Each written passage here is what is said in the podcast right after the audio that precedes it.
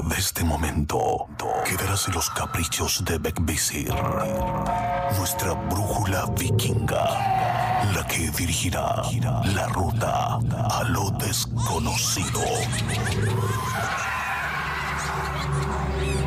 Divagaremos entre brujas, duendes y seres elementales observarán de cerca nuestro camino. La opción es tuya. Aún estás a tiempo de arrepentirte o dejarte seducir por, por la hermandad. Conducido por Chris Machilian y Carly Trotsky. Women seem wicked when you're unwanted. Streets are uneven when you're down, when you're straying.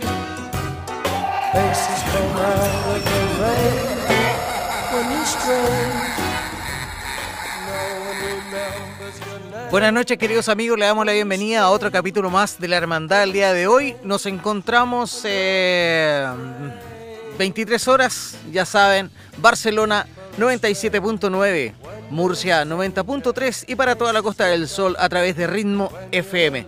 Queridos amigos, esta noche me encuentro como siempre con mi compañero Chris Machilian que nos trae otro gran invitado para este día martes. Chris, muy buenas noches. Muy buenas noches, Carlito. Martes, 23 horas aquí en Suecia, en España, pero también las 17 horas en Colombia y 19 horas en Chile. Nos están escuchando a través de la www.gruporitmo.com, perdón, y a través también de la www.lahermandad.eu y en todo Suecia y, el- y- los, latinos en el, en el lado nórdico a través de másradiosuecia.com. Perfecto. Eh, Chris, el día de hoy nos traes un tema delicado, demasiado especial y que los hablamos en varios momentos y no sabíamos muy bien cómo, cómo llevarlos, cómo traerlos a nuestro programa. Encontraste una forma y una forma, en mi parecer, no puede haber sido la mejor. Por favor, introduce, dale la introducción a nuestro invitado.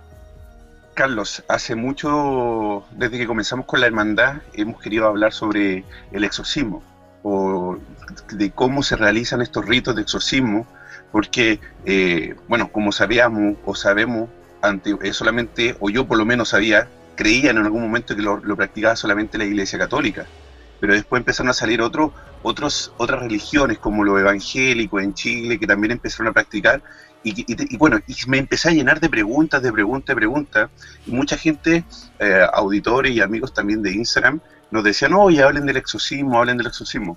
Pero yo tenía que buscar a alguien que supiera y que tuviera la voz para poder hablar sobre el exorcismo. Porque nosotros la información que encontramos en internet es mucha, Claro. mucha. No nos encontramos eh, capacitados para hablar nosotros mismos acerca del tema. No, porque nosotros siempre lo estamos viendo a través de una pantalla o a través de lo que leímos o en películas. Nunca Pero in está situ. El que hace un exorcismo, Claro. ver qué es eso, cómo funciona el rito, porque lo que, lo que nosotros creemos o que vemos en películas y todo, es que claro, un par de Padre Nuestro y, se, y habla raro, después se le va el demonio y era, pero también hay, yo me he dado, eh, eh, he leído mucho ah, por el invitado que tenemos, que son, son procesos quizás pueden ser larguísimos, de años. Y para eso tenemos a un invitado, compadre. Directamente de Colombia, este padre, sacerdote como lo digo, es un luterano independiente colombiano que también trabajó en la televisión colombiana y por mucha suerte y por no sé, cosas del destino me respondió el mensaje que le envié y está hoy con nosotros, el padre Cristian. Bienvenido padre, le, le damos la bienvenida a la hermandad. Bienvenido, padre, y muchas gracias por estar con nosotros. De verdad, es una es un invitado que apreciamos eh, muchísimo en un tema que totalmente nos tenía eh, fuera de, de alcance. Así que tu presencia aquí esta noche es su peso en oro, como se dice. No, agradecerles a ustedes la invitación. Para mí es un honor y una alegría poder compartir estos espacios. Es parte de mi misión también poder orientar y poder educar sobre estos fenómenos, dar claridad sobre lo que es el mundo espiritual, incluyendo el tema del exorcismo, que es aunque hay mucha información, también hay mucha desinformación. Entonces, eh, también es parte de mi misión como exorcista poder brindar orientación sobre el tema. Padre, un, solamente un, algo técnico. Eh, ¿Le, bajó el volumen completo a su, a su teléfono? Sí. De la, de la conexión del live. Sí, yo, yo no tengo yo no tengo retorno, así que se, se ah, acá se escucha bien. Acá se escucha bien. Eh, padre, ¿qué significa ser independiente? Lo que pasa es que yo pertenezco a una rama llamada luteranos independientes. Que en primer lugar, pues hay que explicar que los luteranos somos una separación de la Iglesia Católica Romana en el siglo XVI. Eh, somos una iglesia independiente del Papa de Roma. Eh, y, y como pensamiento que está apartado de la iglesia romana, también tenemos muchas ramificaciones. ¿Por qué? Porque el luteranismo no es un monolito como la iglesia católica romana que tiene una cabeza y todo gira en torno al Papa y a la doctrina del Papa, sino que nosotros como luteranos somos diferentes grupos federados. Yo pertenezco a un movimiento llamado luteranismo independiente, que es incluso más abierto que el luteranismo eh, normal, digámoslo de alguna manera. Y ese luteranismo independiente pues nos da la oportunidad eh, de explorar también otras áreas espirituales con mayor libertad. Entonces yo soy angeólogo, demonólogo, pues exorcista, soy sanador energético espiritual, eh, porque ese, ese, ese apellido de independiente nos permite explorar también otras áreas espirituales. Un exorcista no necesita ser un, cura, no necesita ser un padre o, alguien en especial. Digamos que, eso depende, mucho, depende mucho de la corriente, ¿verdad? Digamos que nosotros eh, por un orden y por, digamos, por seguridad, eh, promovemos que quien sea el exorcista sea un sacerdote ordenado, ¿sí? sea un ministro ordenado que tenga la formación, la espiritualidad y la unción para hacer el exorcismo. Pero técnicamente no es necesario. O sea, una persona de fe, con la suficiente fe y la suficiente conexión espiritual, puede hacer un exorcismo. Eh, pero por un orden, por formación y por preparación, siempre se promueve a que el exorcista sea un sacerdote ordenado. Claro, por ejemplo, en el Vaticano están haciendo cursos de exorcismo eh, para ser exorcista por 2.500 eh, euros. Sí. 2.500 euros, uno está, va cinco días al Vaticano y puede, necesitas, puede, ser padre o puede ser cura, perdón, no sacerdote, no, eh, sacerdote o puede ser también laico. Entonces, sí, ese curso, ese curso es más como de actualización, ¿no? Digamos que ese curso no es que en cinco días ya eres exorcista, sino que la idea es que vayan las personas involucradas en el ministerio exorcístico y tengan una actualización, porque eh, especializarte en exorcística lleva años, mm. Son aproximadamente tres años. Pero ese curso del Vaticano, al cual pueden ir diferentes iglesias, incluso mi obispo estuvo el año antepasado allá en ese curso, como ponente incluso, es más un curso de actualización, es ver lo último de la psiquiatría, de incluso de la, de la medicina forense, de todo lo que tiene que ver con esa área y pues, la experiencia de otros exorcistas, es como actualizarse sobre el tema. Oye, yo estoy... tengo una... dale, Cris, no te, no te, no te Tengo una pregunta, tengo una pregunta. Cristian, ¿cuál fue y cómo fue tu primer exorcismo? ¿Cómo, cómo, cómo ¿Cómo llegaste a eso? Porque ser o sea, yo puedo tomar un curso de exorcista y puedo ser exorcista, pero otra cosa es que reconocer primero que sea un exorcismo real, una posición real, y reconocer que no sea tampoco, no sea un, un algo mental o, algún tipo de, de, de enfermedad. ¿Cómo primero tú, tú, cómo fue tu primer exorcismo o tu primer caso que tú llegaste y, me imagino que aunque tú seas un estudioso, en el momento no, no va a ser lo mismo. O sea, en el momento uno pierde, me imagino, la teoría se va a la mierda y entra el sentimiento, la capacidad de... No sé, ¿me nos explicar más o menos? Sí. Sí, la experiencia del primer exorcismo siempre marca. Incluso mi primer exorcismo tuvo, tuvo fenómenos que nunca más he vuelto a ver. Y ya llevo 10 años en eso. Eh, ese primer exorcismo me marcó porque lo que tú decías, una cosa es ver la teoría, una cosa es enfrentarte a lo académico, ¿cierto? Es lo teológico, lo histórico, lo psiquiátrico, porque tenemos una formación básica en psicología. Pues no soy psicólogo ni psiquiatra, pero tengo una formación básica para poder eh, tener los primeros indicios de si es una enfermedad mental o es una posesión. Y ese primer exorcismo incluso, eh, mi primer dictamen era que no estaba posesa. Era una chica de aproximadamente 16 años, eh, que vivía en una zona rural aquí de Colombia, del departamento de Antioquia, que estaba aparentemente presentando unos trances y pues no la, no la, no la llevaron a que miráramos. Yo estaba en ese momento estudiando teología allá en Antioquia. Y mi primer dictamen es que ella no estaba poseída. Incluso yo soy muy crítico sobre el tema y trato siempre de explorar la parte racional y, médica. Para mí no estaba posesa, para mí estaba somatizando una situación familiar complicada, ya que se había alejado de su familia, se había ido a vivir con el novio y eso, pues en la parte tradicional colombiana es muy mal visto porque no estaba casada. Y, eh, y para mí estaba como llamando la atención, sin ella mentir, ella para mí ella se creía la posesión y estaba actuando. Pero cuando yo le presté algo parecido a esto que tengo en la, en la muñeca, se llama denario, y yo tenía un denario exorcizado, que es una bendición especial que se le hace. Como una manera de reforzarle mentalmente la idea de que iba a estar bien, yo le pongo el denario en su mano, en su muñeca. Y en ese momento ella empieza a gritar diciendo que le quema. Yo simplemente, pues eh, la reacción fue quitarle ese denario pero mi sorpresa fue ver que en su piel estaban las marcas de quemadura de cada uno de estos nuditos. Estos son nudos en, un hilo. Tenían unas pepitas de madera también. Y quedó marcado en su piel cada pepita y cada nudo. Disculpa, eso sería como, como un rosario, ¿no? Es parecido, se llama denario, es más pequeño. Y porque solo tiene una decena.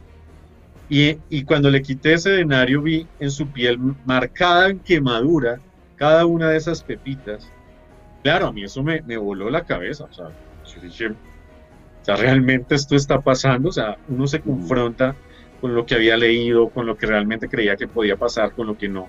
Y ahí inició un proceso de exorcismo, ya que ella empezó a tener un montón de reacciones, incluso ella fue de las primeras posesas que vi que se le aparecían marcas en la piel de la nada, cuando nadie la tocaba, aparecían rasguños, aparecían golpes, aparecían moretones, eh, empezó a contorsionarse de una manera que yo decía se va a dislocar el hombro y no, o sea, ella, ella se torcía y gritaba, ella era una, una mujer pequeña, de baja estatura, delgada, y la tenían ocho personas y los movía como si fueran de, algodón. Padre, padre, padre, esto es como, tú, me estás relatando como que fuera una película, ¿eh? sí, es, es muy parecido a una película. Cuando vemos una película, tiene mucho de realidad. O sea, no todo, porque lógicamente una película exagera, pero hay muchos signos de la película que se dan en el exorcismo real. La, la realidad es más que, que, que, que la ficción. Una pregunta, entonces, tú has hablado con el demonio. Sí, yo he tenido la oportunidad de hablar con diferentes tipos de entidades, no solo con el demonio, sino con diferentes tipos de entidades negativas que logran entrar en posesión. los demonios no son comunes. Los demonios ah. son la digamos que el demonio es la es, es, es el tope de, espíritus negativos. O sea, es muy raro ver una posesión demoníaca, eh, técnicamente dicha. Existe, yo he tenido solamente dos enfrentamientos con entidades demoníacas. La mayoría son otros tipos de entidades, como desencarnados, elementales, bajos astrales. Pero demoníaco es muy difícil encontrar, son las entidades lógicamente más poderosas, son los exorcismos más difíciles, que son los que pueden durar incluso años.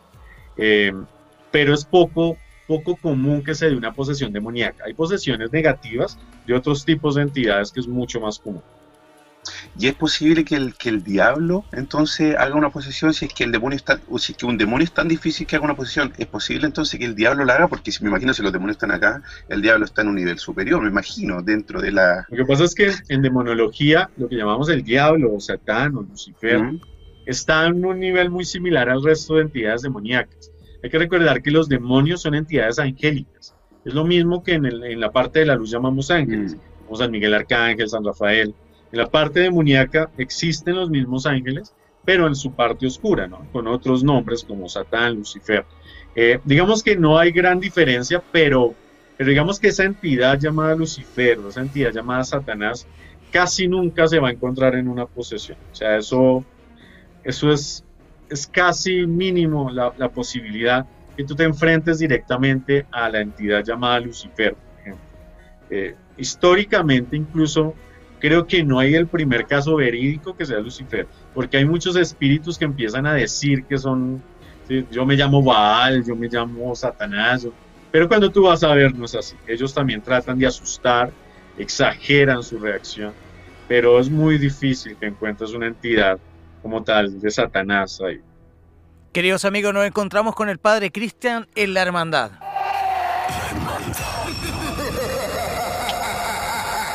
Los invitamos a hacer sus eh, inquietudes, sus preguntas también a este número de teléfono, aprovechando nuestra gran visita el día de hoy. WhatsApp, más 467-0406-4216. Vamos a dar nuestros Instagram para que nos puedan seguir, porque en este preciso momento, eh, por el Instagram de Machilian. Lo estamos también viendo en vivo para aquellos amigos que quieren conocer cara a cara a nuestro invitado el día de hoy. Síguenos en nuestros Instagram. Arroba Machilian, arroba 78 Recuerden, 97.9 en Barcelona, 90.3 en Murcia y para toda la Costa del Sol en Ritmo FM. Cris, sigues eh, con nuestro invitado el día de hoy. Yo aquí estoy disfrutando la conversación. Es que, es que ¿sabes que Carlos? Eh, créeme que yo lo estoy disfrutando mucho también. O sea, yo, eh, algo que, como lo conversamos muchísimas veces, Carlos, antes de comenzar con este hermoso proyecto, una de las cosas que quería, eh, que, que, nos pidieron desde que comenzamos, y antes nosotros habíamos hablado, que era el exorcismo, porque es un tema común, pero muy poco conocido. Es el, si me permites, para mí, antes que tú sigas, es el único tema que realmente enlaza esa parte negativa oscura en la, en la religión, en la iglesia. Es la única parte que se puede ver tangente donde sí actúa una parte jerárquica religiosa, para mí. Así es, y, es por eso nosotros encontramos un, un, archivo de, de, un, digo supuesto porque no, no, no, no podemos afirmar que sea un exorcismo, eh, y sacamos eh, tres partes muy de un minuto más o menos, que nos gustaría, Cristian, si es posible, que, la escuches con nosotros para más o menos si tú, me, si tú puedes reconocer si es que realmente primero si era un exorcismo o si era una posesión, perdón. Segundo, si, si es muy común o, primero, ¿cuántos exorcismos has tenido? Muchísimos durante todos estos años, me imagino, ¿no? ¿Es muy común un exorcismo? ¿Es muy común? No es muy común, no. Eh, digamos que es mucho más común la enfermedad mental y emocional ah, que una posesión.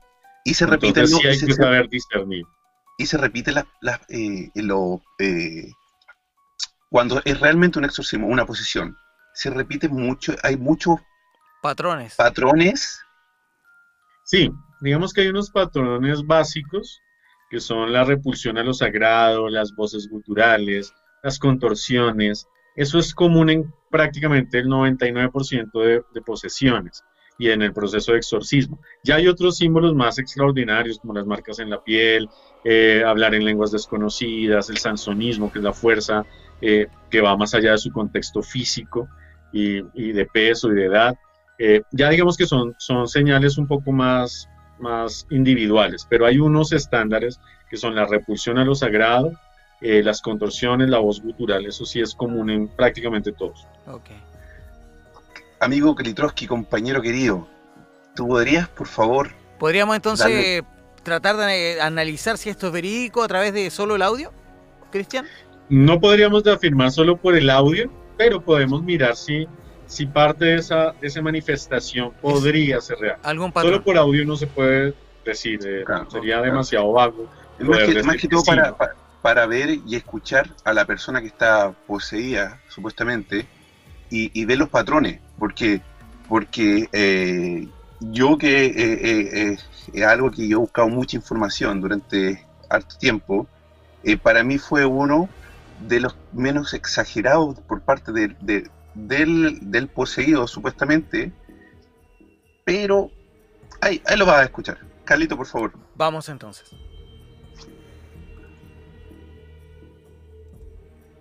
dar poder suficiente Padre nuestro que estás para en el cielo, porque santificado sea tu nombre. sea tu nombre. Venga a nosotros tu reino. Hágase tu voluntad en la tierra como en el cielo. Danos hoy nuestro pan de cada día. Perdona nuestras ofensas. Perdona nuestras ofensas, como nosotros también perdonamos. y no nos dejes Caer en la tentación y líbranos del mal. Amén. Dios te salve María. Llena eres de gracia, el Señor es contigo. Bendita tú eres entre todas las mujeres y bendito es el fruto de tu vientre, Jesús. Santa María, Madre de Dios, ruega por nosotros pecadores, ahora y en la hora de nuestra muerte. Amén. Dios te salve María, llena eres de gracia, el Señor es contigo. Bendita tú eres entre todas las mujeres, bendito es el fruto de tu vientre, Jesús. Santa María, Madre de Dios, ruega por nosotros pecadores, ahora y en la hora de nuestra muerte. Amén.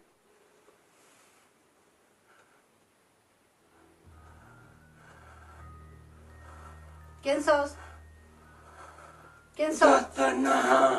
Ah, no me digas. ¿Sabes quién soy yo?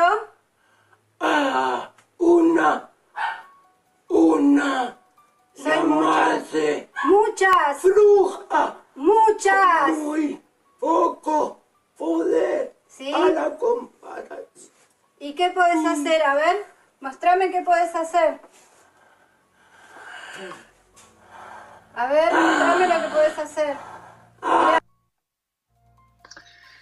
Eso era parte del, del primer eh, audio y video. Yo lo que pude apreciar en el video que lo tocaban con eh, hojas de laurel y le daban a beber eh, lo que puede ser en un frasco de este porte, agua. Chiquito, un chiquito. frasco chico. Una mujer Agua. vestida con una túnica negra que se la apoyaba sobre la cara. Él no tenía, no hacía contorsiones bruscas, sino solamente de, de la cabeza hacia atrás, eh, dirigiendo, tomando una forma recta de la boca y la garganta, hacia a- acostado, Mirando. la cabeza hacia atrás. hacia atrás. La cabeza hacia atrás. Eso era la- lo que yo pude apreciar en el video. Cristian, es normal que una persona, bueno, primero que todo, primero saber tu opinión sobre lo que escuchaste, eso- esta primera parte, y segundo, que una, que la persona que está haciendo el, exorci- el exorcismo, ya en este caso no sé si, si será una sacerdotisa, no sé qué será, porque a, a mí me pareció más que todo, más con una capa y todo, no, no sé si una sacerdote usa una capa y todo. Eh, le dice, muéstrame lo que tú sabes, lo que tú puedes, muéstrame lo que tú puedes, como ¿Es, normal eh, ese enfrentamiento? Bueno, en primer lugar, eh, digamos que solo por el audio no podría afirmar. En el fenómeno de posesión se da mucho lo de las voces, pero también en otros síndromes disociativos de personalidad. Entonces no, no podría afirmar solo por el audio que sea real. Digamos que yo he visto muchos fenómenos auditivos aparentes donde pues el dictamen es un problema psiquiátrico. Entonces no puedo afirmar. Sobre el reto, digamos que se le hace la entidad, sí es común que como exorcistas busquemos en un momento, eh, digamos que hay una parte que es como tratar de, entre comillas, humillar a la entidad, porque la entidad negativa es agresiva, ¿verdad? Trata de hacerle daño a quien está poseyendo y trata de insultar y de asustar a quienes están exorcizando. Entonces hay un momento, hay un momentos de diálogo con la entidad y hay una parte donde tratamos de retarlo porque siempre la entidad se, mu se muestra muy poderosa, por ejemplo, como May dice, soy Satanás. Y, y lo hizo bien la, la, persona que lo está exorcizando porque le dice, ah, si eres Satanás, pues muestra qué puedes hacer. ¿Sí? Eh, hay momentos en que yo he hecho eso y si muestran cosas. Incluso tuve una vez una, un exorcismo donde, donde, donde la entidad pues, afirmaba que eran varios. Y yo le dije, bueno, muéstrame qué tanto poder tienes. Y había un, un parqueadero, se le dice acá, donde guardan automóviles y empezaron todos los automóviles a sonar las alarmas. Eh, en ese momento, cuando yo le dije, muestra qué puedes hacer, empezaron todos los, los automóviles a sonar, donde no había explicación de por qué podían hacerlo. Entonces, sí, a veces la entidad muestra mucho poder, pero, pero es común que la entidad se sobredimensione. ¿sí? Entonces, por ejemplo, soy Satanás, soy Belcebú, soy Hitler, soy Nerón, y en, la, en verdad no son. Entonces, es una manera de retar y de probar. Cristian, y ese poder, ese poder de, para, para poder hacer sonar tanto auto, me imagino que tiene que tener un, más o menos tiene que ser poderoso, me imagino yo dentro sí. de la energía y todo. ¿Ese poder no lo puede usar contra ti? Sí, claro. ¿No le es claro, más, fácil, ¿no le es más fácil levantarte y hacerte algo a ti que claro, hacer sonar auto? El exorcista tiene muchísimos riesgos al hacer el exorcismo, por eso la preparación y el declarar que ojalá sea un ministro ordenado más por su preparación porque claro, ese es el riesgo, el riesgo es el daño físico, el daño emocional e incluso una posesión del exorcista. Por eso el exorcista debe prepararse antes, durante y después del exorcismo, para evitar cualquiera de estos. Cuando nosotros vamos al exorcismo, nosotros vamos con una protección especial. Hay un ritual que cada exorcista lo hace según su modo, en la cual nosotros nos hacemos algo llamado sellamiento, en lo cual evitamos que la fuerza negativa pueda hacernos daño. Es poco común que el exorcista sea dañado por esto, porque nosotros tenemos como una clase de campo de fuerza que impide que la entidad nos haga daño.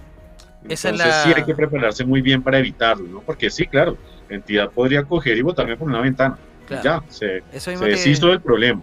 Entonces sí tenemos una protección especial para evitar que la entidad nos pueda hacer daño y, y es muy efectivo. O sea, yo en los exorcismos que he hecho jamás he recibido ninguna clase de afectación, ni mis ayudantes.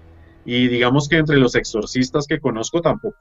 Entonces sí hay una protección especial que nos hacemos para evitarlo. E incluso después del exorcismo, también tenemos que limpiarnos porque es común que la entidad vaya a nuestras casas a molestar. Y más si tenemos familia, pues tratan de afectar a nuestra familia, a los niños, en la casa. Yo he tenido algunos fenómenos no mayores, pero sí es común que la entidad o las entidades vayan a molestarte a tu casa, a amedrentarte para que no sigas.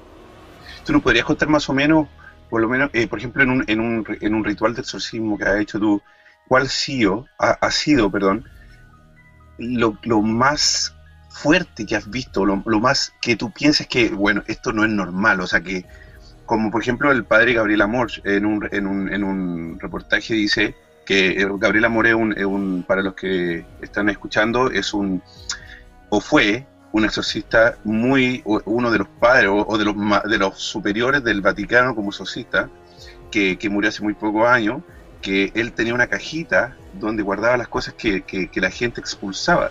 Y dentro, eran, dentro de esa cajita habían hasta clavos, eh, eh, pilas y un montón de cosas. ¿Tú nos podrías contar a nosotros, a la hermandad, cuál ha sido la experiencia más fuerte, la que tú has dicho, no, no sé si cuestionado, pero te has preguntado, wow, o sea, ¿es, ¿esto pasó?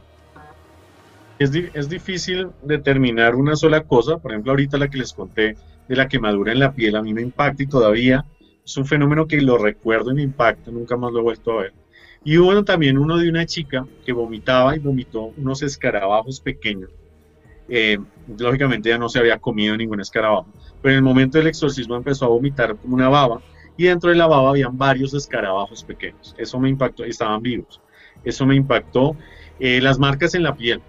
Las marcas en la piel son impresionantes porque cuando tú tienes a la persona de frente, nadie está tocando, por ejemplo, su cara, y tú empiezas a ver los golpes que empiezan a aparecer en su rostro, por más que lo he visto, porque eso lo he visto muchas veces, siempre impacta. Siempre impacta.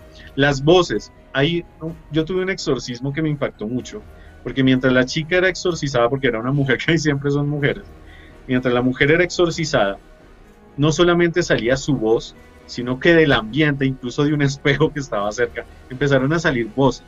Habían varias personas acompañándome y todos fueron testigos de las voces que salían del espejo y detrás de ella, y no había nadie.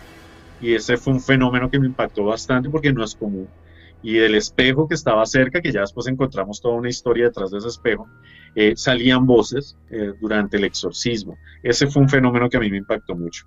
Y las contorsiones, hay contorsiones donde tú puedes decir, no sé, se partió el cuello. O sea, no da la vuelta a la cabeza como en el exorcista, pero sí, sí hay unos movimientos que tú dices, se, se hizo daño.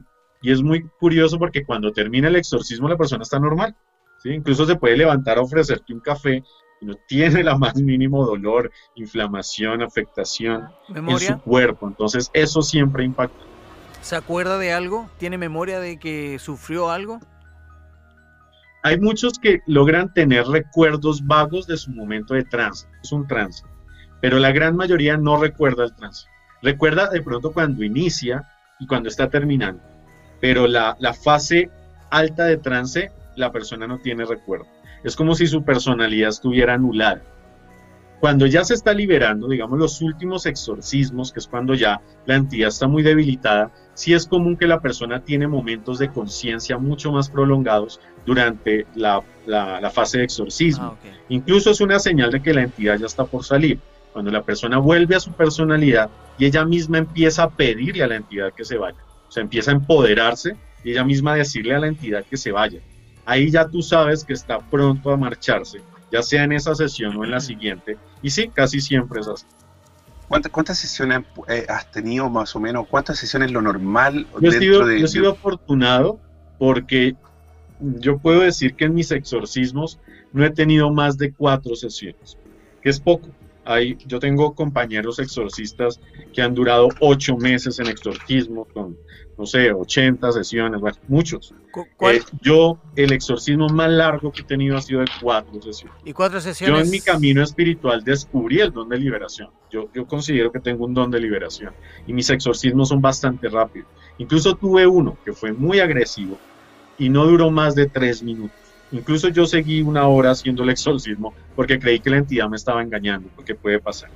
Y no, la persona fue liberada en unos tres minutos. Entonces, ¿Y cómo tú, eh, cómo tú certificas o cómo o no, no certificas? ¿Cómo tú, tú dices ya, ya quedó liberada? Digamos Porque que hay una dices, tú te puede engañar. Ay, Sí, claro, nos puede engañar. Ese es un riesgo que hay. Por eso cuando tú terminas las sesiones de exorcismo, igual tú sigues teniendo algunas sesiones de liberación, se llama. O sea, tú no paras y ya hoy se fue liberado y nos vemos algún día, no. Tú sigues haciendo un seguimiento durante varios meses a la persona para certificar que está liberada, porque hay un fenómeno que se llama inclúster, y es que el espíritu se recoge, no, ya está debilitado, pero no quiere ser expulsado y simula haberse ido. Incluso no molesta más a, la, a su víctima y está como, como, como, como si entrara en invernación y se queda quieto. Entonces, por eso tú tienes que seguir haciendo ciertas sesiones, son diferentes, se llama más liberación que exorcismo, para ratificar que se fue. Pero casi siempre cuando el espíritu se retira, digamos que hay también unos, unas señales, ¿no? Hay unas señales, incluso a veces hay fenómenos en tu entorno. Es común y es muy curioso, porque yo he tenido varias sesiones donde el espíritu es retirado y tú sientes que alguien camina hacia la calle, abre y cierra la puerta fuerte. No se ve, pero se escucha y todos lo pero escuchan se va. como si se fuera. Es una señal. Lógicamente un espíritu no necesita irse por la puerta, pero es una señal de expulsión.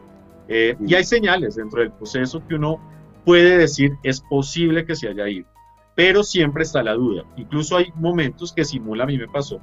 Eh, en este de cuatro sesiones precisamente ha sido el exorcismo más duro que he tenido. Y en la segunda sesión simuló haberse ido. Quedó la duda por cierta, eh, digamos que también ya el exorcista tiene una intuición. Entonces me quedó la duda y cité a una siguiente sesión y ahí se volvió a revelar. Ya en la cuarta sesión fue expulsado y seguimos haciendo el seguimiento y ya no volvió a tener reacción. Eh, una pregunta, discúlpame, Cris. ¿Qué pasa en, en cuanto, en cuan- cuál es el lapso de tiempo entre una sesión y otra? Eso depende del desgaste del paciente y del Ah, exorcista. Vemos que hay sesiones que son muy agresivas, que son muy desgastantes y que incluso afectan al proceso. Entonces el exorcista en su conocimiento eh, mira el tiempo prudencial para la siguiente sesión. Eh, por ejemplo, si la persona queda demasiado debilitada, su cuerpo está muy agotado, eh, es mejor esperar una o dos semanas, por ahí dos semanas, para hacer la siguiente sesión. Incluso a veces se- se prefiere esperar un mes para la siguiente si hay mucha afectación. E incluso el exorcista, si el exorcista está muy agotado, porque el exorcista no solamente exorciza, no tiene otras labores. Claro. Entonces también el exorcista eh, mira cuánto tiempo es prudente para volver a hacer como ese combate. ¿Qué, qué pasa durante esa semana que no hay sesión y la otra? ¿Qué, ¿Cuál es la manifestación que se le hace Digamos que, el espíritu que la en el en- paciente? en- ¿Cuál es la vida que lleva él? La persona entra en estados de Todo- trance durante ese tiempo. No es Durante todo el cinco tiempo, días. No, aso- No así tiempo. vuelve a ser él en algún momento y después Sí. sigue en estado de trance. Sí. ¿Hace algún Incluso daño hay o muchos- solamente trance? Hay muchos posesos que tienen vida, entre comillas, normal. Van a trabajar, van a su casa, pero tienen momentos de trance. Ya cuando la posesión lleva un buen tiempo y ya está grave, sí, claro, los estados de trance son más prolongados que los estados normales. Que ahí es cuando ya se ve la gran urgencia de que se tiene que retirar lo más rápido. Ok. Pero, pero digamos que todo eso se determina en el proceso. Hay personas que tienen pequeños trances durante el día, tienen vidas casi normales, como hay personas que viven en trance casi todo el tiempo y son las personas que tienen que estar en cama, que vemos incluso en películas que las tienen que amarrar porque se Mm. lastiman y ya tienen trances muy seguidos. Cuando la persona tiene trances muy seguidos, los exorcismos son mucho más, eh, digamos que la- los espacios son más cortos, pero eh, incluso se lleva un médico o un enfermero porque toca estar revisando que su cuerpo no se deteriore. Que eso es el caso que pasó con Annalise Mitchell, en el cual basaron el exorcismo de Emily Rose, que los exorcistas fueron imprudentes y no tuvieron esos, esa asesoría y pues la chica murió. Que, eh, padre Cristian, ¿cuáles son las personas que, que- que son que, eh, que son contaminadas con un demonio? Eh, tienen ellos tienen que cum- cumplir con eh, que no sé va a sonar feo pero cumplir con algún requisito del demonio o ¿Cuáles del- son? de la entidad Las más Porque- propensas. O- y, y otra pregunta más dentro para que me respondan las dos. ¿Necesito ser creyente para ser poseído? ¿O puedo ser un- una persona que, que, que- no cree en Dios o no- y no creo en tampoco ni, en la- ni en lo bueno ni en lo malo? ¿Es necesario? Esas dos cosas quería preguntarte. Listo. Eh, eh, ¿Me repites la primera? Perdón. me- me confundí. La primera es que, cuáles son los requisitos Ah, los para poder para ser para, para poder ser poseído. Listo. Eh, digamos que no toda persona es poseída porque sí, ¿no? No, no es que pases frente a un cementerio y quedaste poseso, o viste una película y quedaste poseso, eso es mentira. Para que una persona entre en posesión, hay unos parámetros los cuales afectan su energía. Primero, normalmente son personas que han abierto puertas astrales o han tenido contacto con magia o con tabla ouija o han ido a brujos y hechiceros o han hecho algún tipo de ritual de invocativo. Casi siempre es esto. Eh, son personas que tienen una contaminación energética o tienen su energía mental y emocional muy baja, porque no es fácil ser poseído. O sea, no es fácil que una entidad entre en tu cuerpo, en tu conciencia. Y tercero, muchas de estas personas poseídas son víctimas de brujería. O sea, si a ti te envían un cierto tipo de brujería, te mandan una entidad. Y a veces esta entidad logra tener tanta fuerza que entra en, en posesión de la persona. Estos son los tres más comunes. Que se meta en magia, que tenga su energía muy debilitada y que sea víctima de brujería. ¿Sí? O sea, no es común que entre un espíritu porque sí. Eh, estos son sobre todo los, los parámetros. Eh, por eso es fácil discernir a veces cuando la persona dice, no, yo, yo estaba caminando, viendo televisión y sentí que una entidad entró y desde ese momento ya es, es fácil discernir que no es una posesión. a lo mejor que no te. Incluso hay varios pasos para entrar en posesión. El espíritu no entra de uno. Hay unos pasos previos que se llaman, por ejemplo, la infestación, la obsesión y la posesión. Entonces, eh, ¿Nos podrías normalmente la persona antes de entrar en posesión. ¿Cómo? ¿Nos podrías contar más o menos un, po- eh, así, Sí, claro. un poco más o menos de qué se trata cada Por ejemplo, la, la obsesión es cuando la persona empieza a tener pensamientos obsesivos recurrentes oscuros, ¿sí? Eso también lo tiene un enfermo mental, pero dentro del proceso previo a posesión también se da. Es con pensamientos obsesivos constantes, casi siempre de hacerse daño, de entidades oscuras, eh, incluso a veces tienen alucinaciones o visiones, y es un pensamiento recurrente dañino, ¿sí? Incluso el sentirse acompañados por alguien que molesta. Eh, después de la obsesión viene la infestación, que es cuando ya la entidad empieza a tener ciertos dominios en tu vida. Entonces mueve cosas en, en- en tu entorno, empieza a aparecerse, empieza a rasguñar, a, a- a- a molestar ya incluso físicamente a la persona. Y después de la infestación ya sigue la posesión, que es cuando la entidad ya toma dominio y tiene momentos en que esa entidad toma total control de la persona. Entonces son más o menos esos pasos previos. Queridos amigos, estamos con el Padre Cristian. Esto es La Hermandad.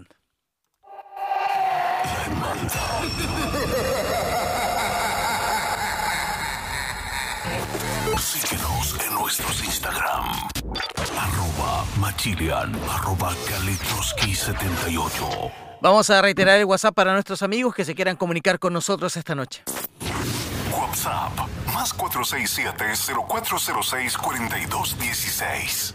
Por supuesto que puedes escribir al WhatsApp habitual de la radio al más 34 643 96 34 66. Seguimos con la hermandad. Nuestro invitado, el padre Cristian, si lo quieren seguir por a través de Instagram, arroba Cristian Camilo PM.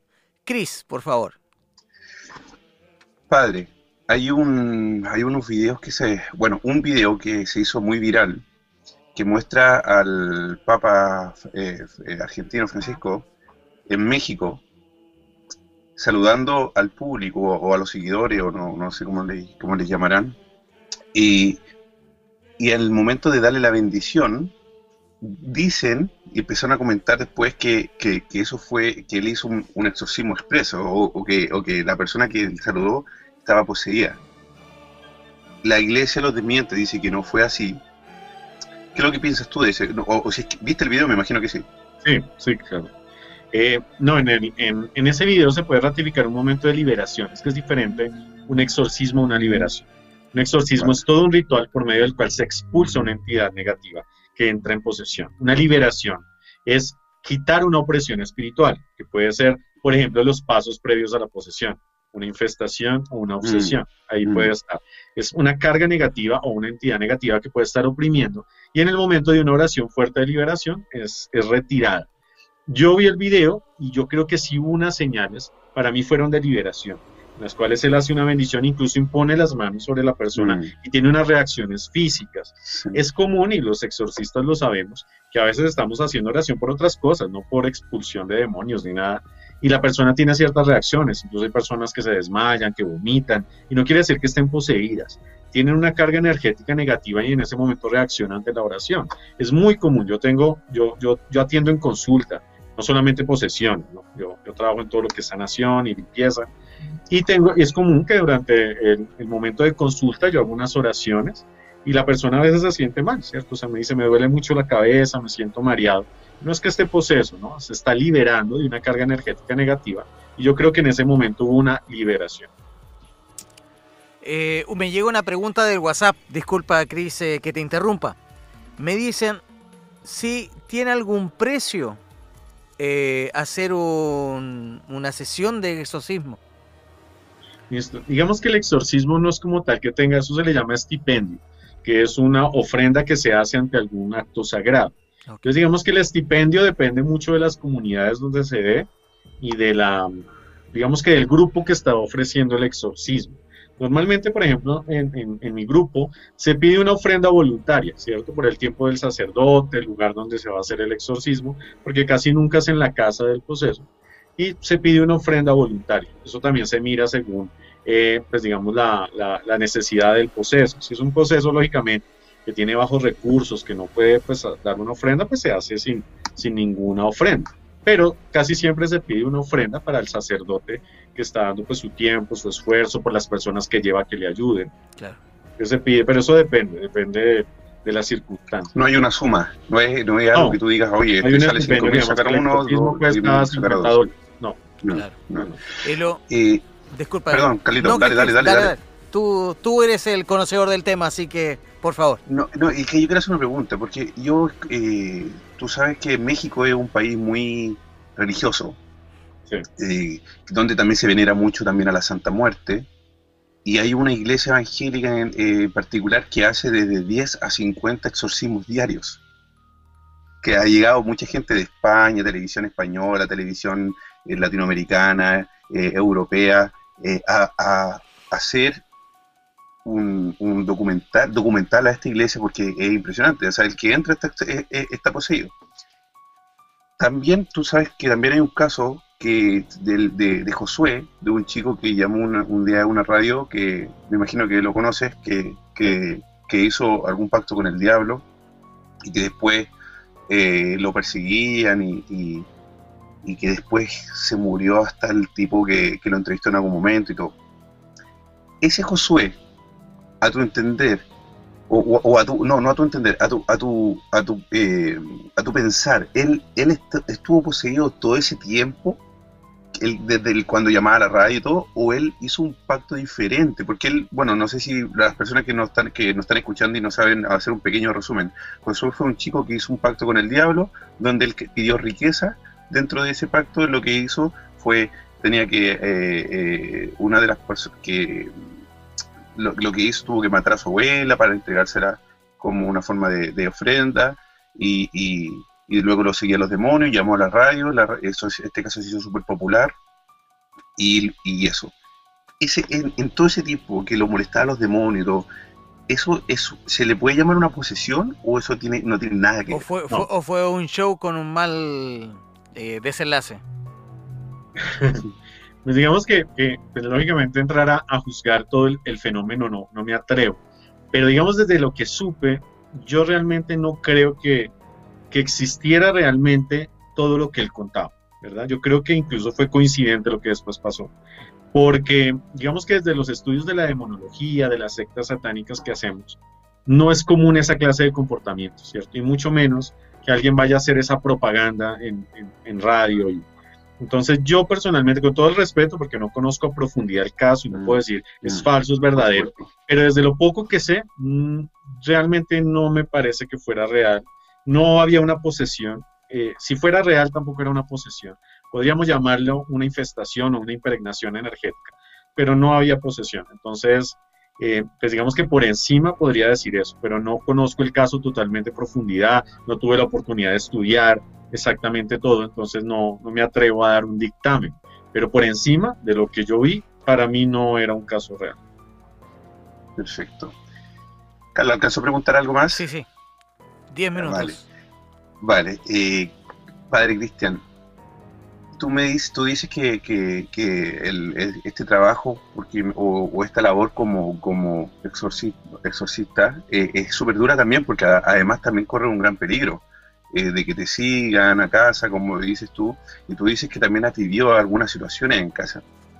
¿Tú nos podrías contar qué tipo de situaciones has vivido y, y si es que tú has reconocido y has tenido que, por ejemplo, porque también se puede exorcizar no solamente una, un, cuerpo, también tiene, puede ser un lugar, ¿verdad?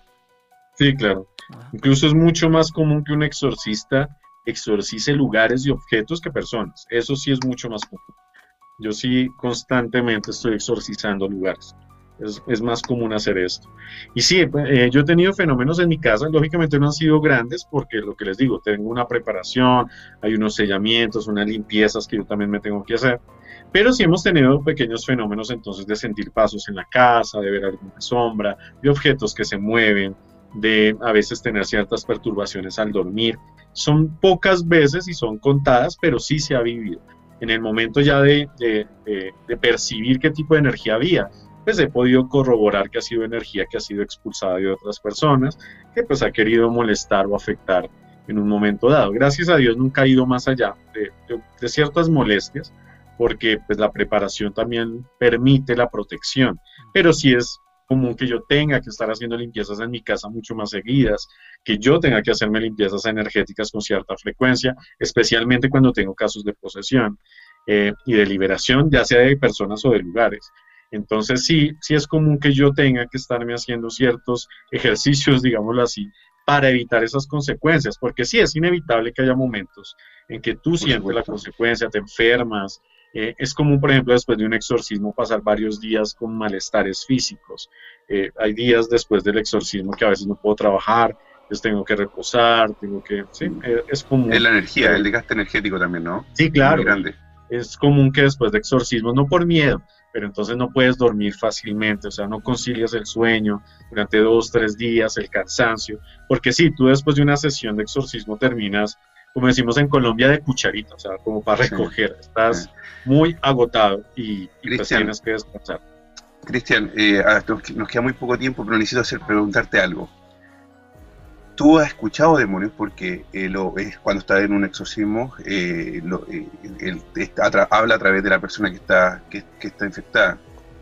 ¿Has hablado o has cambiado palabras porque, porque a veces te retan? Pero tú has visto uno tú has visto uno físicamente, no que esté dentro de una persona, se te ha parado un demonio o, un, o, algún eh, al espíritu maligno o, algo frente a ti te he dicho, no sé. Sí, yo, he tenido oportunidad de ver entidades, no demonios, pero sí he tenido oportunidad de ver entidades negativas, no en exorcismo, las he visto en investigación paranormal.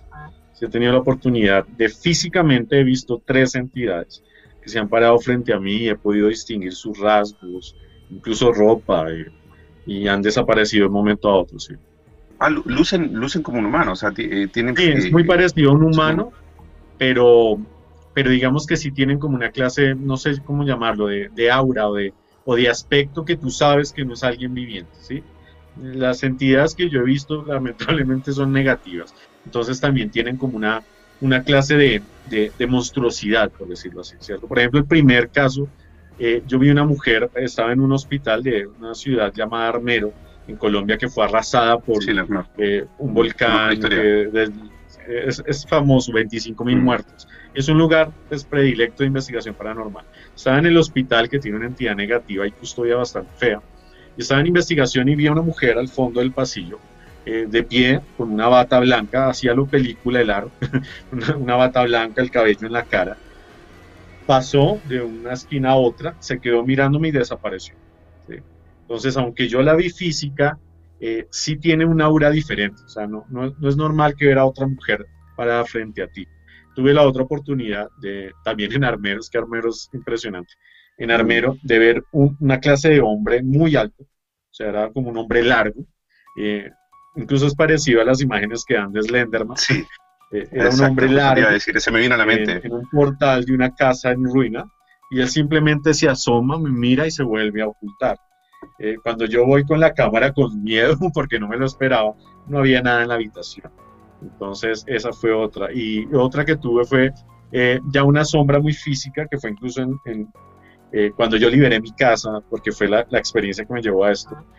Eh, era una, eran cuatro sombras que salieron de una habitación caminando y se volvieron a entrar, pero eran sombras humanas con contorno que se movían.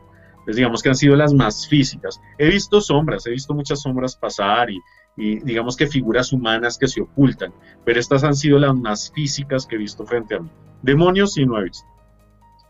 Yo también Eh, hago recorridos paranormales y, en un- y en- me ha pasado en un par de, de ocasiones que en, en el bosque yo nunca he visto algo, pero he escuchado mucho. Sí.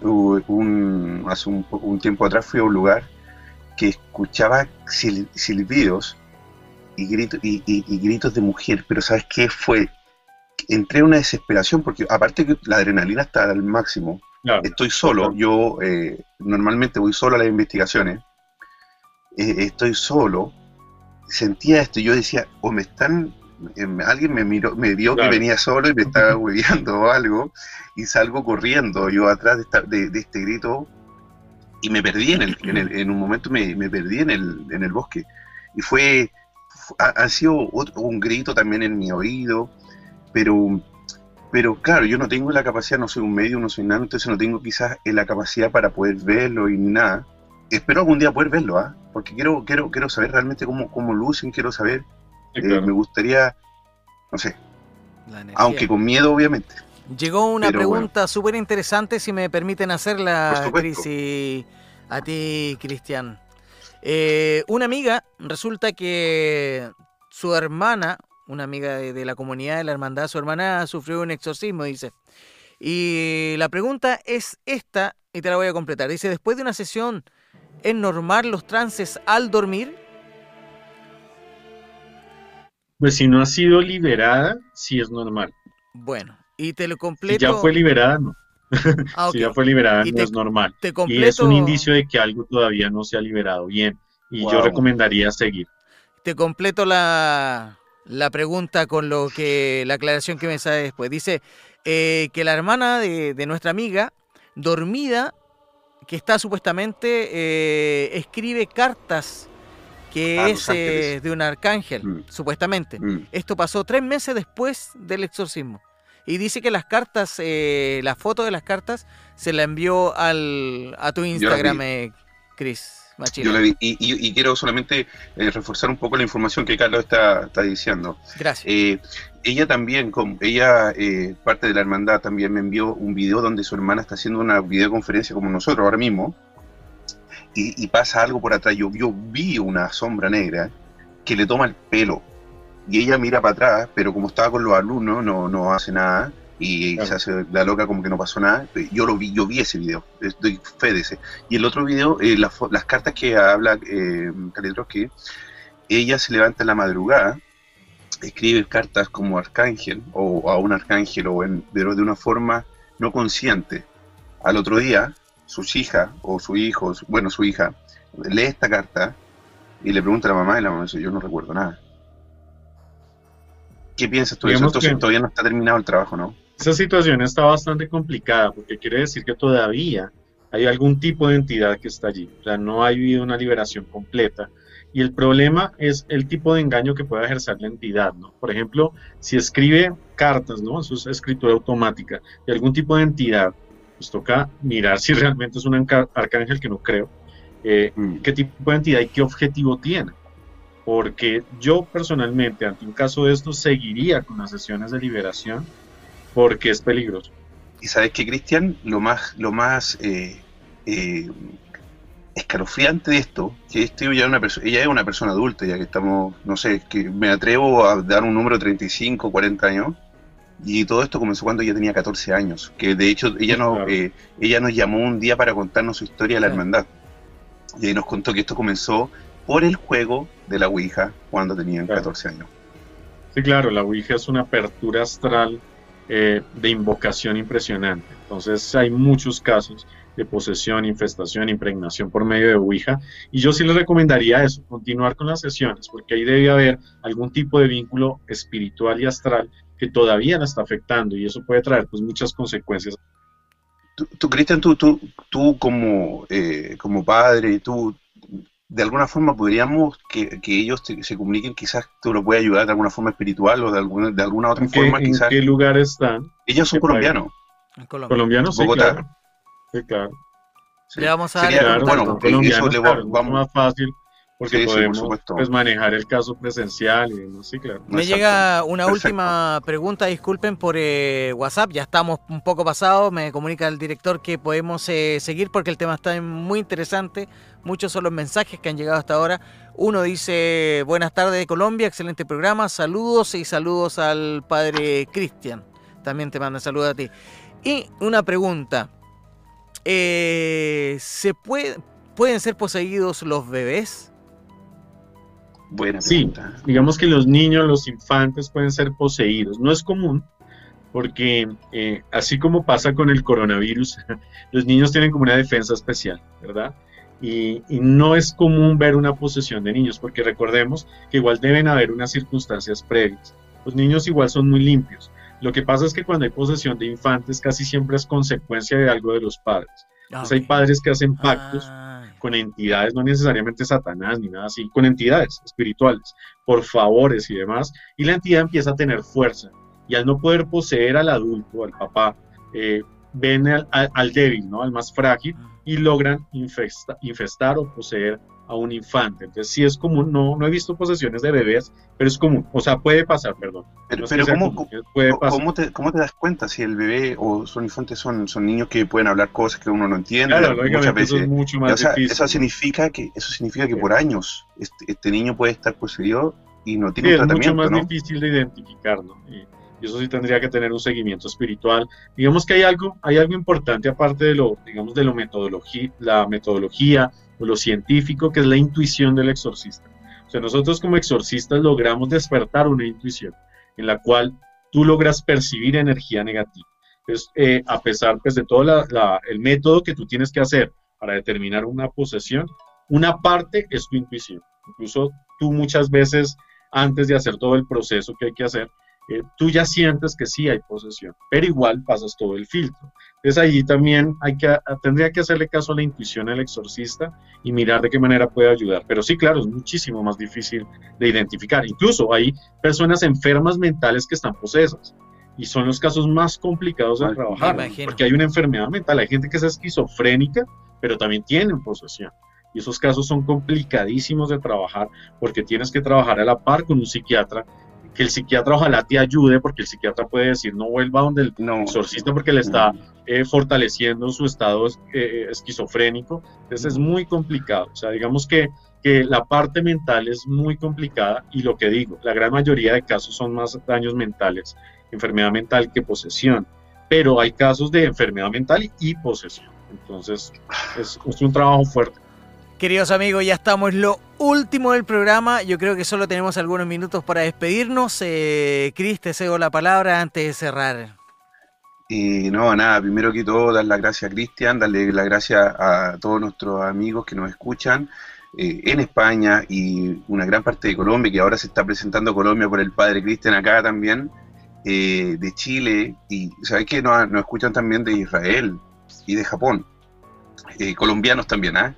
Así que un fuerte abrazo para ellos y un cariñoso eh, saludo. Pero, Cristian, ¿sabes lo que pasa? Es que yo el otro día con, con Carlos estábamos hablando también por un tema de que yo cuando yo bueno yo yo no yo yo no soy creyente pero hago, hago los recorridos. Y estas últimas semanas o, o este último mes ya, han pasado algunas cosas en mi casa. Eh, tuvimos una, a una, a una eh, eh, señora que, no, que como entrevistada, que ella es tarotista y también me recomendó algún tipo de, de, de protección en la casa. O, no, no era protección, era como un medidor de energía que era con agua, con sal y cosas así. Ok. Eh, pero cada vez han pasado un poquito de más cosas que yo solamente empiezo. Ah, no, esto pasó porque justo pasó un bus por fuera, que, que la vibración llegó y hizo algún tipo de cosa. Entonces, por eso que yo lo conecto mucho a lo que tú dices cuando, que no tiene nada que ver ni, ni, pare- ni, ni, ni cercano a un, a, un, a un exorcismo, a, una, a, una- a un recorrido paranormal o a un recorrido, un urbex, que uno está buscando cosas paranormales, que es diferente. Sí. Pero puede pasar, ¿no? Puede pasar, que- porque he estado en madrugada en un cementerio, en, en psiquiátrico, en, en, en- cabañas abandonadas, en, en bosques. Puede pasar que alguien te siga también, ¿no? O algo te siga. Sí, eso se le llama impregnación desde la parapsicología y la espiritualidad. Es sí es común que una energía o una entidad se pueda impregnar a una persona que ha estado en los lugares, ¿no? Eh, por eso, digamos, mi grupo investigativo, que se llama Grupo Investigativo Urantia, incluso hago la cuña, pueden mirar videos en, en- en YouTube de, de algunas Por supuesto, investigaciones cómo también Se podemos llama. Urantia Investigaciones. Ahí pueden mirar en YouTube, hay varias investigaciones y vamos a poner nuevas. Eh, nosotros tenemos como protocolo siempre después de las investigaciones hacernos unas limpiezas, porque es común que podamos impregnarnos de los sitios. Igual hay mucha energía, incluso ni siquiera son entidades a veces, es energía residual. ¿Cierto? Si tú vas a un, a un psiquiátrico abandonado, pues hay sufrimiento, hay angustia, hay confusión, y eso queda impregnado en el espacio. Entonces también se te puede impregnar y esa energía se mueve en tu, en tu espacio vital. Entonces también llegado te triste, puede, desgastar triste. O incluso Sí. tener movimientos, ¿no? Yo, yo, yo he estado triste, mi- yo he estado en un momento así, Claro. casi con ganas de llorar en algún momento. Sí, me, sí, me- claro, me ha pasado. total. Total, eso es impregnaciones y es muy común. Por eso es importante igual hacerse limpiezas. Hay que limpiar la energía porque igual nos impregnamos. Es normal. o sea, ¿Hay es algún común. ¿Hay algún tipo de limpieza que lo puede hacer cualquier persona que pueda Claro, por ejemplo, personas que no son creyentes eh, pueden coger agua y un poco de sal y hacerse un enjuague de, de agua y sal. Pueden coger la sal con un poco de jabón y hacerse un- una limpieza. Hay hierbas, pues en Colombia, pues yo no sé en otro país, se llama ruda. Es, es Sí. fácil coger la ruda, hacer una infusión y hacerse un Mm. enjuague. Entonces, pues se pueden hacer, por ejemplo, tres días. Y eso puede eh, ayudar a, a limpiar energía. No hay ya que- desde la parte creyente, pues yo recomiendo mucho usar agua exorcizada para rociar las casas, las personas, y eso ayuda a equilibrar mucho la vibración.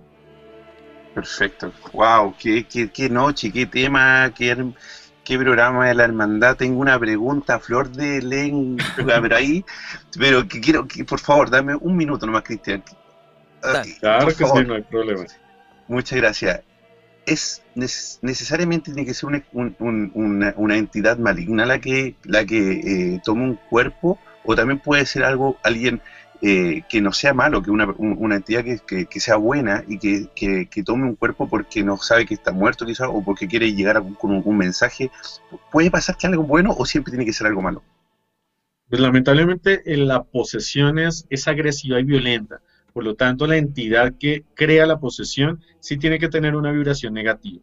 Digamos que una, una entidad positiva o ne- neutral muy rara vez va a llegar a la posesión porque igual es un acceso violento, es como si fuera una violación, ¿cierto? O sea, Mm. entra con agresividad a entrar a, a la conciencia del cuerpo de la persona. Por lo tanto, sí debe tener una vibración negativa para llegar a violentarnos. Es un acto violento, es un acto sin consentimiento y agresividad, porque es diferente a una canalización. Pero este es un acto violento, o sea, sin tu permiso entran a tu cuerpo. Entonces sí es negativo. Wow, gracias Cristian, muchísimas gracias. Eh, Carlito, por favor, ¿podría repetir eh, dónde nuestros amigos encuentran el Instagram de- de- del Padre Cristian? Arroba Cristian Camilo PM. Todos pueden seguir al, al- al padre Cristian en este Instagram y ahí también tienes material del cual ellos eh, pues, puedan ver o avalar, seguir y buscar más información, ¿cierto? Sí, Cristian. yo Sí. digamos que en mis redes sociales mantengo subiendo videos sobre espiritualidad, incluso hago algo que se llama charlas de mística y espiritualidad, que son momentos de oración o algún tema. Incluso mañana voy a hacer un en vivo hablando de los, de los casos más significativos de los Warren, que son un referente de investigación paranormal. Entonces, eh, hago pequeños temas de, de- de espiritualidad, de mística, de, no sé, estigmas, sobre apariciones. Entonces, Oye, ahí también- pueden también mirar. Y pues la- el grupo Urantia también tiene pues sus investigaciones. Grupo Urantia en Se llama Urantia Investigaciones, el canal de YouTube. canal de YouTube. Urantia Oye, Y mi canal de Investigaciones, YouTube es. Padre Cristian Piedrahita. Ya. Perfecto. Oye, muchísimas gracias. Oye, y con, respecto a los Warriors, hay algo, hay mucho, a- ahora último han salido muchas cosas que, que están desmintiendo su, su credibilidad en, en muchas cosas. ¿ah? Así que sería interesante que algún día también podamos volver a conectarnos, Cristian. Está Sí, súper claro. invitado a la hermandad. Muchísimas gracias. Este, gracias por, por aceptar nuestra invitación. Muchas gracias por este tema tan, tan difícil, muy conocido, pero, o sea, muy hablado, pero muy poco conocido. Sí. Porque, la- porque la- las imágenes que tenemos nosotros son de películas y son de, de- de imágenes de YouTube, pero vivirlo, ahí tenemos la palabra de Cristian. diferente, sí. No, yo muy agradecido por la invitación y totalmente dispuesto, lo que les decía. Una parte importante de mi ministerio es informar, educar y dar luz sobre estos temas porque creo que es importante.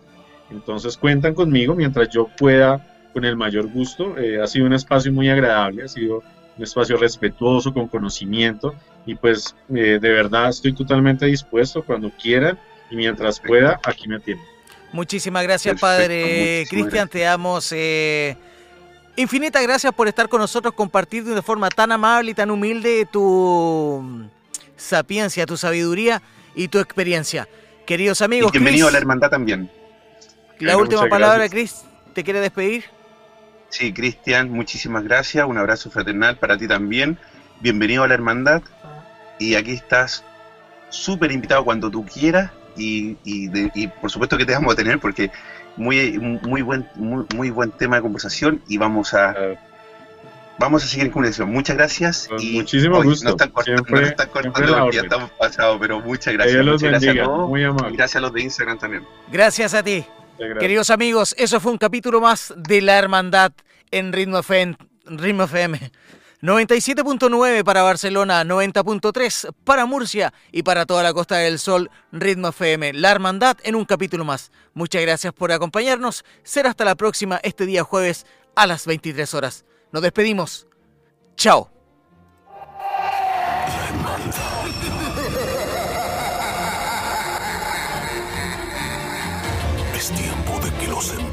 Bajen su intensidad y tu respiración vuelva a la normalidad.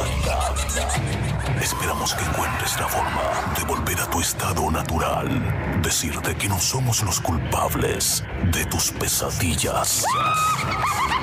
Pero sí recordarte que no solo son tus sueños los que están presentes en ellas. Será hasta un nuevo viaje paranormal. Hasta pronto. Síguenos en nuestros Instagram. Arroba Machilian, arroba Kalitroski78.